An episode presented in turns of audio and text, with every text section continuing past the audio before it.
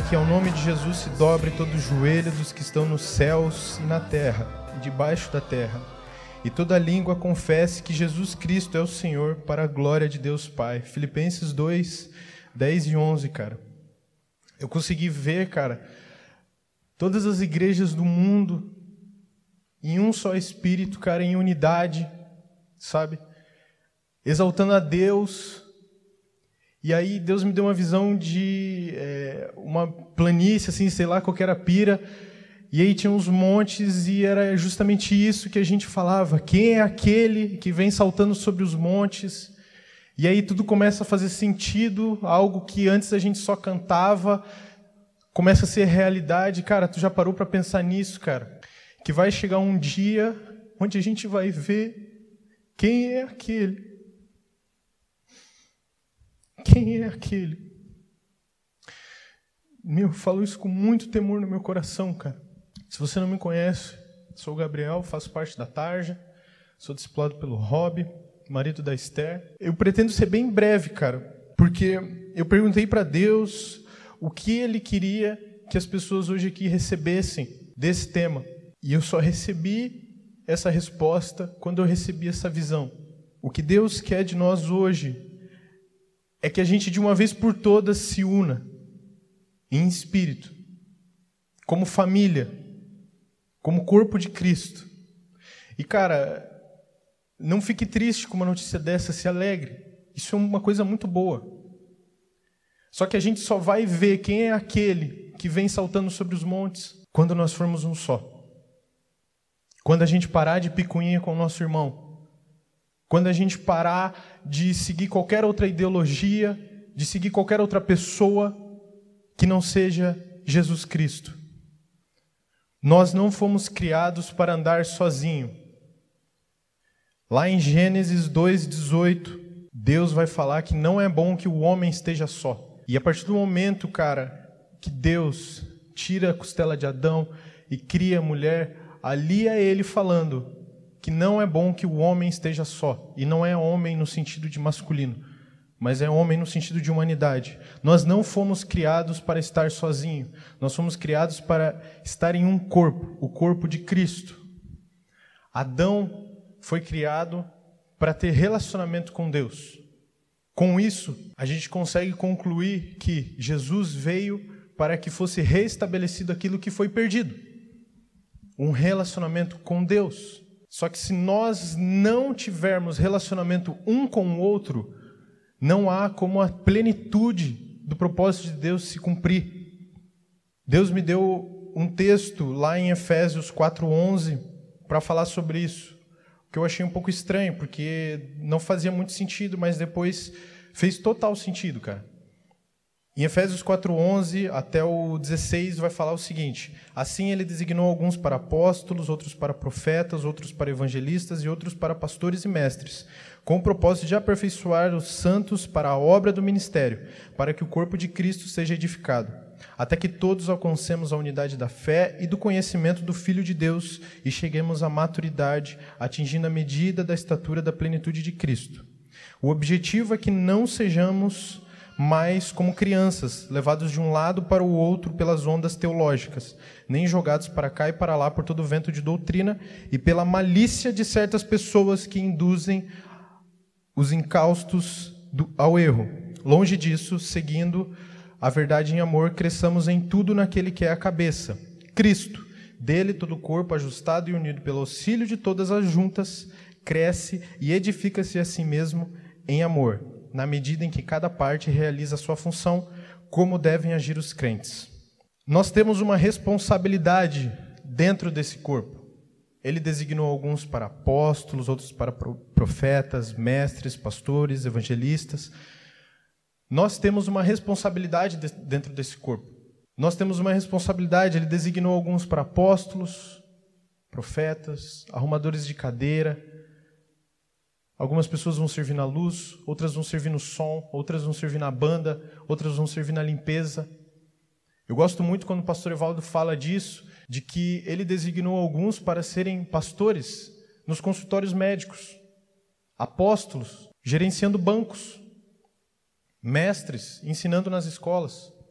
Ele fez isso para que tudo fique junto.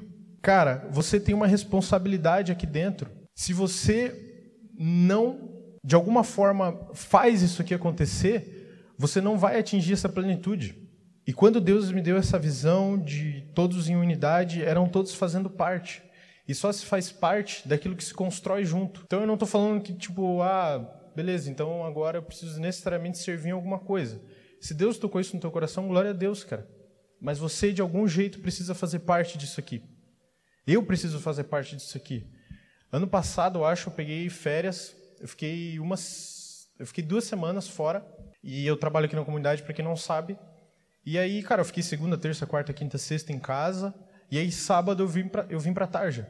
E, mano, como eu parecia deslocado, sabe? Como eu parecia que não conhecia mais ninguém, fazia, parecia que fazia anos que eu, que eu não vinha aqui. Mas só porque, em vez de eu vir para cá todos os dias, porque é meu trabalho, parecia já que eu não fazia mais parte. E é lógico que se você é, fica completamente isolado durante toda a tua semana, chegar aqui no sábado às vezes pode parecer estranho. Pode parecer estranho não conhecer todas as outras pessoas. Ah, tu está falando então que eu tenho que largar meu trabalho e trabalhar na igreja? Não. Eu estou falando que de alguma forma você tem que estar incluído no corpo de, uma, de um jeito que quando você chegue no sábado não pareça ser estranho estar aqui. Faça parte, cara. Sirva em algo. Você só vai conseguir ver isso tudo aqui como parte de quem você é, quando um pouco de quem você é está aqui também. Um pouco de quem eu sou está ali no ao vivo, um pouco de quem eu sou está na luz, está naquilo que eu ajudo isso aqui a, ser construído. A Lu falou sobre isso, de que o que apaixonou ela na comunidade foi o serviço. Foi ver as pessoas fazendo as coisas e tal, e também foi o mesmo testemunho meu na minha conversão. Eu só fiquei aqui na comunidade porque eu, quando eu vi, era um guri da minha idade fazendo a luz, era um guri da minha idade cuidando do som. E não só focando nisso, mas, cara, faça parte. O que você tem, o que Deus te deu de tão especial, que você possa compartilhar com a gente. O que Deus fez na tua história, cara. Desde quando você era criança, o que você gosta de fazer, transborde isso aqui, para que a gente possa todos crescer, cara, em amor. E qual que é o propósito de tudo isso? Aperfeiçoar os santos para a obra do ministério, para que o corpo de Cristo seja edificado, para que assim atinjamos a unidade da fé até que todos alcancemos a unidade da fé e do conhecimento do Filho de Deus e cheguemos à maturidade, atingindo a medida da estatura da plenitude de Cristo. Quando eu leio esse texto, parece impossível atingir a estatura é, de Cristo, da plenitude de Cristo, porque eu nunca vou ser tão bom quanto Jesus. Mas, cara, ele falou que nós realizaríamos obras maiores que as dele. Uma dica: compre na livraria ao sair daqui o livro Obras Maiores, cara. A gente, infelizmente, foi ensinado é, hoje diversas redes sociais, enfim, influenciam nisso, para a gente ter um pensamento pequeno, um pensamento vitimista de que não dá, de que é muito concorrido, de que é muito isso, aquilo. Cara, leia esse livro. Leia 10 páginas desse livro. Só 10 páginas. Não precisa ler tudo, não. Se Deus tocar no teu coração, lê tudo. Mas leia as dez primeiras páginas para que a gente tire esse pensamento pequeno de que nós somos vítimas de alguma coisa, de que nós não fomos chamados para fazer obras maiores. Cara, com todo respeito a tudo que nós temos aqui como GP, cara, as vidas são transformadas com o GP, mas o fim da tua história não é estar apacentando só e somente um GP. Não é, cara. Isso é grande, isso é maravilhoso. Para muitas pessoas, levam anos para, sei lá, tirar o medo, a insegurança de apacentar um GP, e isso é com certeza obras maiores. Mas, cara, quando Jesus fala que nós faríamos obras maiores que as dele, eu acredito que é tanto em quantidade quanto na qualidade daquilo que foi feito. Talvez eu não ressuscite tantas pessoas quanto Jesus, mas talvez eu possa atingir mais pessoas do que ele alcançou. Já parou para pensar se hoje eu abrir uma live ir lá ficar, sei lá, entrar, vamos supor, 100 milhões de pessoas. Vamos chutar alto. 100 milhões de pessoas entraram na minha live. Jesus em vida não alcançou 100 milhões de pessoas. Isso pode parecer não relevante. Mas, cara, hoje nós temos ferramentas que Jesus não tinha. Então, cara, vamos usar isso. Vamos manifestar quem nós somos. o que eu tenho para transbordar no outro, o que você tem que pode transbordar em mim. Eu fico muito triste quando eu vejo talentos sendo desperdiçados, cara. Isso me dói o coração. Quando eu vejo alguém que é, sei lá, muito boa em fazer luz, por exemplo, e aí a pessoa não quer porque ficou magoada com alguma coisa. Cara, eu fico muito triste com isso. Se nós estamos numa família, cara, eu, não, eu já briguei muito com a minha mãe, mas ela não deixou de ser minha mãe. Eu já briguei com meu padrasto, mas ele não deixou de ser meu padrasto. Eu já briguei com a Lu, ela não deixou de ser minha esposa, cara. Nós temos que ter essa unidade para que um dia a gente alcance a estatura da plenitude de Cristo. Onde eu vou encontrar isso, cara? Discipulado, um a um. Muitas pessoas falaram sobre discipulado, o Everton falou, a Bruna falou. Seja discipulado, acredite na vida do seu discipulador, cara. Quando o Rob está falando comigo, quantos aqui viram overdose? Muitos, aleluia. E vocês viram que o Rob é muito curto e grosso, né? E no discipulado não é diferente. Então, se eu chego com. Eu já mandei áudio de 15 minutos para o Rob. E ele foi guerreiro e ouviu. E ele me respondeu com áudio de, sei lá, um minuto, tá ligado? Mas é o Rob, saca? E eu tenho que descartar ele por ele falar pouco? Claro que não. Eu tenho que dar glória a Deus, porque o pouco que ele vai falar é direção de Deus para minha vida. E se eu não lidar como direção de Deus para minha vida, eu estou indo para onde? Eu estou indo para qualquer lugar que eu quero ir, que eu vou chutar onde é o melhor. O Rob falou, sei lá, eu falei um monte de parada no discipulado e ele me falou assim, cara, duas coisas. E aí ele falou uma parada e aí depois ele falou outra parada. Cara, aquilo ali para mim é direção de Deus. E tem que ser assim. Quando a Esther fala aqui na tarja todo sábado. Cara, não é abobrinha, velho. Não lide como se fosse algo que ela tem que falar todo sábado. Se ela fala todo sábado, é porque a gente ainda não entendeu. pastor Evaldo, todo domingo, ele fala: Nós não estamos aqui brincando de igreja. Sabe por quê? Porque tem muitas pessoas que ainda estão sentadas brincando de igreja, achando legal ter um problema e resolver, achando legal ter um galeto, achando legal ajudar aqui e tal, fazer a parada acontecer. Mas, cara, ainda existem muitas pessoas que estão brincando de igreja. Ouça isso. Se o seu líder repete infinitas vezes alguma coisa, é porque Deus quer que você entenda de uma vez por todas isso. Deus conhece o nosso coração. Por isso, ele deu esses mandamentos, nesses versículos de Efésios 4, 11 em diante. Isso não, não é uma sugestão de Deus, é um mandamento, cara. Ele sabia que iríamos querer levantar as bandeiras ideológicas ou teológicas. Mas, no versículo 14, vai falar assim: o objetivo é que não sejamos mais como crianças, levadas de um lado para o outro pelas ondas teológicas, nem jogadas para cá e para lá por todo vento de doutrina e pela malícia de certas pessoas que induzem os incautos ao erro. O objetivo é que não sejamos mais como crianças, levados de um lado para o outro pelas ondas teológicas. Na NVB, nova versão do BI, poderia colocar de um lado para o outro pelas ondas ideológicas. Porque muitas pessoas hoje escolhem viver as suas ideologias, escolhem viver os seus achismos, o eu acho que é assim assado, e decidem não mais viver pelas verdades de Deus. Ah, mas eu tenho que ter minha opinião. Sim, mas a tua opinião tem que ser embasada na Bíblia. E se a Bíblia diz que X é errado, X é errado. Se a Bíblia diz que é assim, é assim. O problema é que nós, enquanto cristãos, nós tentamos trazer para a nossa realidade muitas das coisas que, que eram vividas nos, nos tempos de Jesus. E ok, porque os tempos eles vão se modernizando. Isso é lícito, completamente lícito. Mas nós não podemos alterar o que está escrito lá. Isso nós não podemos. Por mais que, o Tenório falou sobre isso no GA, eu achei muito interessante. Por mais que realmente eu possa abrir uma live e alcançar 100 milhões de pessoas hoje, Jesus não veio na época da internet. Ele veio na época do boca a boca. E nós não podemos deixar de acreditar nisso. E principalmente, nós não podemos desdenhar disso. Cara, francamente, tinha uma época da minha vida que eu zoava muito testemunho de Jeová. Porque eu achava, pô, os caras vão na minha casa domingo de manhã, saca? Meu, nada a ver, tipo, ninguém vai ser alcançado por isso. Só que, bem ou mal, eles estão fazendo justamente aquilo que Jesus falou para os discípulos fazer. E aí eu desisti de desdenhar deles. Não seria algo que talvez eu faria. É pecado ou não? Rob nunca me falou sobre isso. Então eu estou em paz. O exemplo do Igor eu achei perfeito. Só temos a Cristo. Só a Cristo. Se eu só tenho a Cristo, aquilo que o meu irmão vai receber é o que eu posto no meu Insta. Não, é Cristo. Se eu só tenho a Cristo, a minha opinião importa? Não. Cristo importa. O que eu vou derramar de Cristo que eu tenho importa. Por isso que eu preciso estar cheio dele. Por isso que eu preciso estar próximo a ele, para que eu possa derramar a Cristo. E por fim, com que coração devemos enxergar o corpo de Cristo? Ele vai falar no final.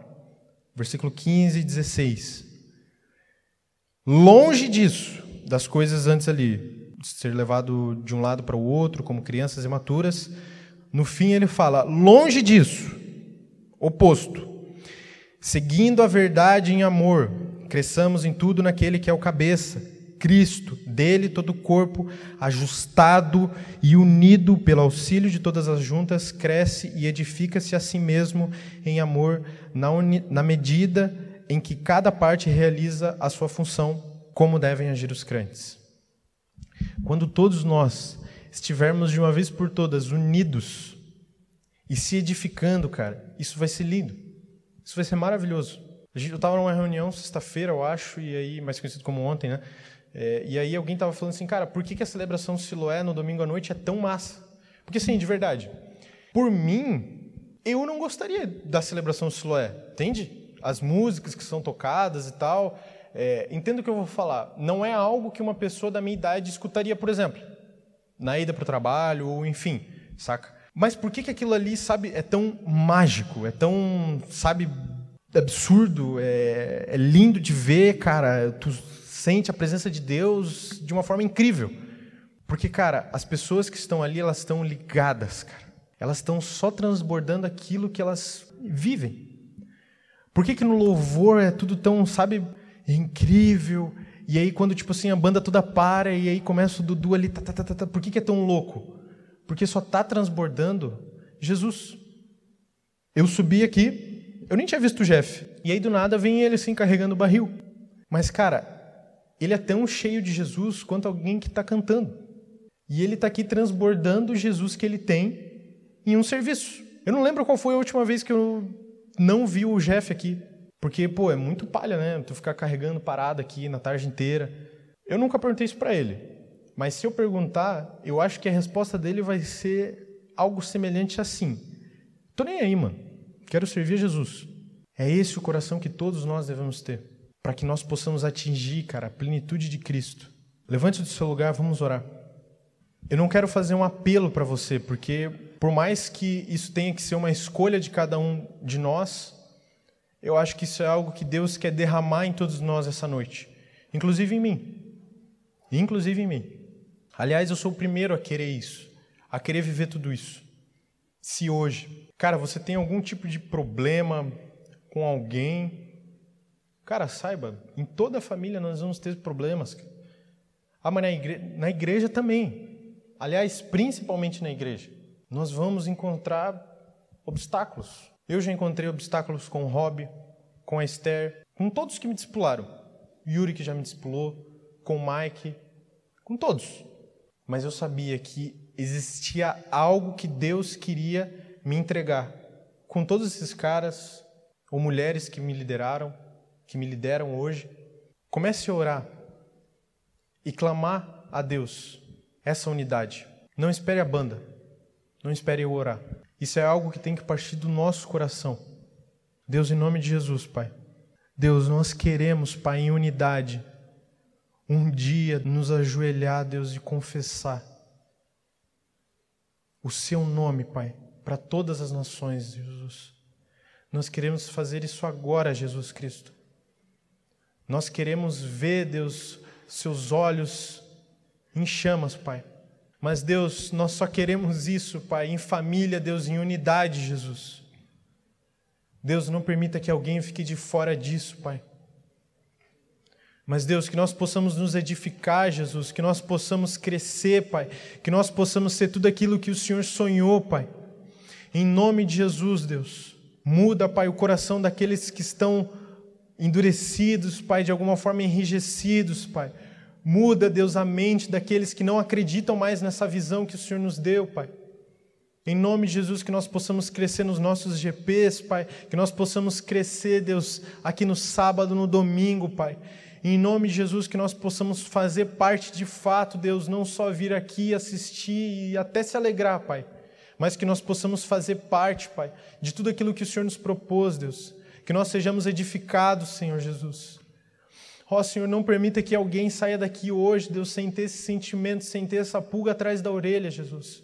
Que o teu Espírito venha dar entendimento, Pai, a respeito de quem o Senhor é, Pai, e a respeito do que é a sua família, Deus. Que nós possamos viver isso, Deus, de fato. E que nós possamos, Jesus, viver em unidade, Deus, até que nós atinjamos a medida da plenitude do teu Filho Jesus, Pai. Amém, Jesus.